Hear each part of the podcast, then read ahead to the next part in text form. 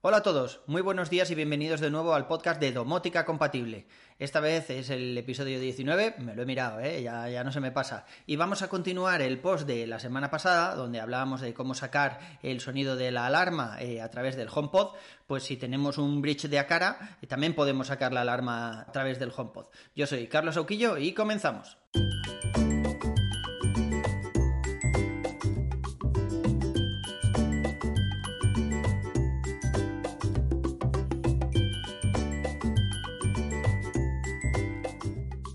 La semana pasada, si recordáis, hablamos sobre la posibilidad de, bueno, si ya teníamos un sensor compatible con HomeKit, cualquier tipo de sensor, no solo hacía falta que fuera de, ventana y puerta o de movimientos, por ejemplo un sensor de inundación, pues el sonido de la alarma la podíamos lanzar a través del HomePod, ¿no? Y era bastante sencillo de realizar. Sí, claro, si lo utilizábamos el sensor de apertura de puerta, por ejemplo, y en el HomePod ponemos un sonido de alarma, pues tenemos una alarma, ¿no? Cuando salgamos de casa, si no hay nadie en casa y se abre la puerta, pues que el sonido me lo reproduzca a través del HomePod y hace las funciones de alarma. Esta automatización, pues, pues eso, es bastante básica, ¿no? La funcionalidad que nos da. Pero bueno, es funcional. Está claro que el caco puede decir en cualquier momento, oye Lola, apaga la música y el sonido se va a parar. Pero bueno, siempre podemos desactivar el, el, el, el oye Lola de ese HomePod cercano a la puerta y, y, vamos, y seguirá sonando porque no, no se desactivará así. La funcionalidad básica, pues está estupenda, puede ser útil, pero si tenéis el bridge de Acara, cualquiera de ellos, no hace falta que sea uno de los modernitos, habréis visto que en las opciones tenemos la posibilidad de utilizarlo como un sistema de alarma.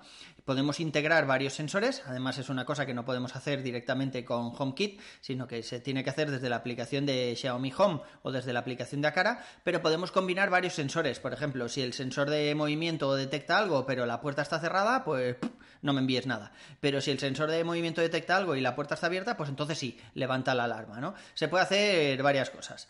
No sé, podemos, por ejemplo, configurar, aparte de varios sensores, podemos dar un tiempo de cortesía para entrar en casa sin que suene la alarma. Por ejemplo, eh, comentábamos el otro día que hay veces que subes del garaje, estás sin cobertura en el ascensor, entras a casa y empieza a sonar la alarma porque tu móvil todavía no, no se ha dado cuenta de que está en la zona geográfica que debía desconectarla, ¿no? Pues eh, con el bridge de Acara podemos darnos ese tiempo de cortesía para entrar en casa y desactivarla de forma un poco más manual o conectarnos a la wifi o lo que sea. Y lo mismo para salir. Imaginaos que armamos la alarma cuando estamos saliendo de casa y en el último momento, pues yo que sé, cogemos un paraguas porque llueve y el sensor de movimiento nos vuelve a detectar y empieza a sonar la alarma cuando todavía no hemos salido. Pues eh, con el bridge de Acara puedes dar ese margen de seguridad, tanto para la entrada como para la salida. La verdad es que puede ser útil. Esto se puede hacer con cualquiera de los modelos de Acara, tanto los más antiguos como el que yo tengo, el M1, como los más modernos como el M1S o el M2, que ya sabéis que, también tengo. Pero en los nuevos modelos hay una funcionalidad que mola mogollón, y es la posibilidad de poder crear distintos escenarios para la alarma. Por ejemplo, tenemos cuatro modos. El modo 24x7, que es el modo normal, que significa, bueno, yo no estoy mirando ninguno de tus sensores, pero me puedes poner una alarma, por ejemplo, si el sensor de inundación detecta agua. ¿Vale? Si no, si no tenemos ese tipo de sensor, pues es como un desconectado, no hace nada. Luego tenemos un modo fuera de casa, donde podemos ponerle, por ejemplo, pues que si se abre cualquier ventana o se abre la puerta, pues que suene la alarma. Tenemos también un modo noche y un modo de dentro de casa, que yo creo que, que son bastante similares, yo los utilizo para lo mismo, que es, bueno, yo estoy en casa, puedo abrir mm, ventanas, puedo, yo qué sé, pasar por delante del sensor de movimiento, pero si por ejemplo es por la noche y eh, la puerta de la calle se abre, pues entonces que suene la alarma. Sí que es verdad que nos va a dar un susto del copón, pero no sé, si es nuestro hijo, por ejemplo, que ha salido a cenar con los amigos y vuelve a casa, pues en ese momento eh, no activemos la alarma. dos dedos de frente, ya está, simplemente eso. Bueno, el caso es que como yo no vivo en una casa de dos plantas, pues no puedo utilizar los modos estos de manera que, yo qué sé, si por la noche en la parte de arriba, que es donde están las habitaciones y demás, eh, detecta movimiento, pues no pasa nada. Pero si se abre la puerta de la parte de, abajo, pues entonces sí que me levantas una alarma, ¿no? Esto, la gente que vive en una, una, casa con varias plantas, pues lo puede hacer. Yo no, así que ya os digo, yo este, este modo no, no lo utilizo. Lo que sí que utilizo es el salir de casa y el entrar en casa. Alguna vez he puesto la alarma estando en casa, pues eso, por si por la noche se abría la puerta de entrada y tal, pero solo me ha llevado disgustos. yo estaba preparando, que igual lo lanzamos la semana que viene, eh, un podcast especial sobre las automatizaciones que casi me cuestan el divorcio. Y esta sería una de ellas. ya lo hablaremos con, más, con más tiempo. Bueno, el único inconveniente de la alarma del bridge de Akara es que si tienes el bridge que no lleva el altavoz externo, el M2 por ejemplo, pues el sonido tiene un volumen bastante bajito. Si tienes el bridge un poco lejos de la entrada, por ejemplo, pues es posible que se ponga a sonar y ni siquiera lo oigas tú.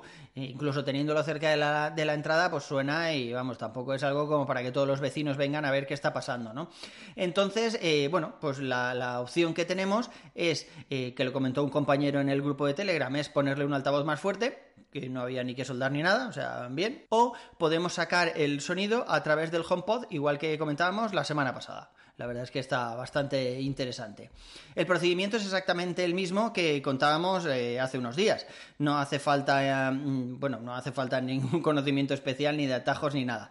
Eh, lo bueno es que no se hace desde la configuración del bridge en la aplicación de Akara o Xiaomi Home, sino que se configura desde la aplicación casa. Para ello, pues bueno, primero debemos configurar los disparadores, tiempo de cortesía, etcétera, que eso sí que se hace con la aplicación de Akara o la de Xiaomi Home, igual que en los distintos modos, y una vez que ya lo tengamos, pues ya los podemos activar o desactivar desde la aplicación casa. Eh, bueno, pues lo primero que debemos hacer es abrir la aplicación casa para crear una nueva automatización. En esta ocasión debemos seleccionar como evento al controlar un accesorio. Si recordáis, la semana pasada no era este. La semana pasada teníamos que seleccionar eh, cuando un sensor detecta algo. Ahora no. Ahora lo que nos va a lanzar la alarma es el accesorio del bridge de Akara, ¿vale? Bueno, pues una vez aquí veremos la lista de todos nuestros accesorios y tenemos que elegir la alarma del bridge de Akara. En mi caso tengo un par, en el, en el blog podéis ver la entrada completa con todas las capturas y tal. Bueno, pues nosotros eh, seleccionamos el bridge de Akara que debe salir, por defecto sale como Security System, aunque le podemos cambiar el, el nombre. Una vez que, seleccionemos el Security System, veremos tres opciones distintas. Una se activa, una se conecta y otra se desconecta. Ahora os explico cada una, pero sabéis lo que significa esto, ¿no? Que para el se desconecta podemos poner el, sonidito que os comentaba el otro día, el de tweet tweet, que hacían las antiguas alarmas de los coches cuando se desconectaban. Que os dije que iba a buscar la forma de utilizar este sonido, ¿os acordáis, no? Pues ya tenemos forma de utilizarlo. El caso es que para, para la funcionalidad que estamos buscando en este momento debemos elegir la opción de se activa. Las horas y las personas que haya en casa en ese momento nos da igual, porque es una alarma que vamos a activar nosotros. Eh, ya sabéis que la del bridge de alarma, de Acara, perdón, eh, bueno, pues sí, podemos crear una automatización para que se active sola y tal, pero en realidad lo más normal es pues activarlo de forma manual. Ahora que estoy saliendo de casa, activo el fuera de casa, etcétera, ¿no? Entonces, eh, la gente que haya en casa o las horas nos da igual, porque como la vamos a activar nosotros de forma manual, pues, pues no hace falta que, que casa compruebe esas cosas.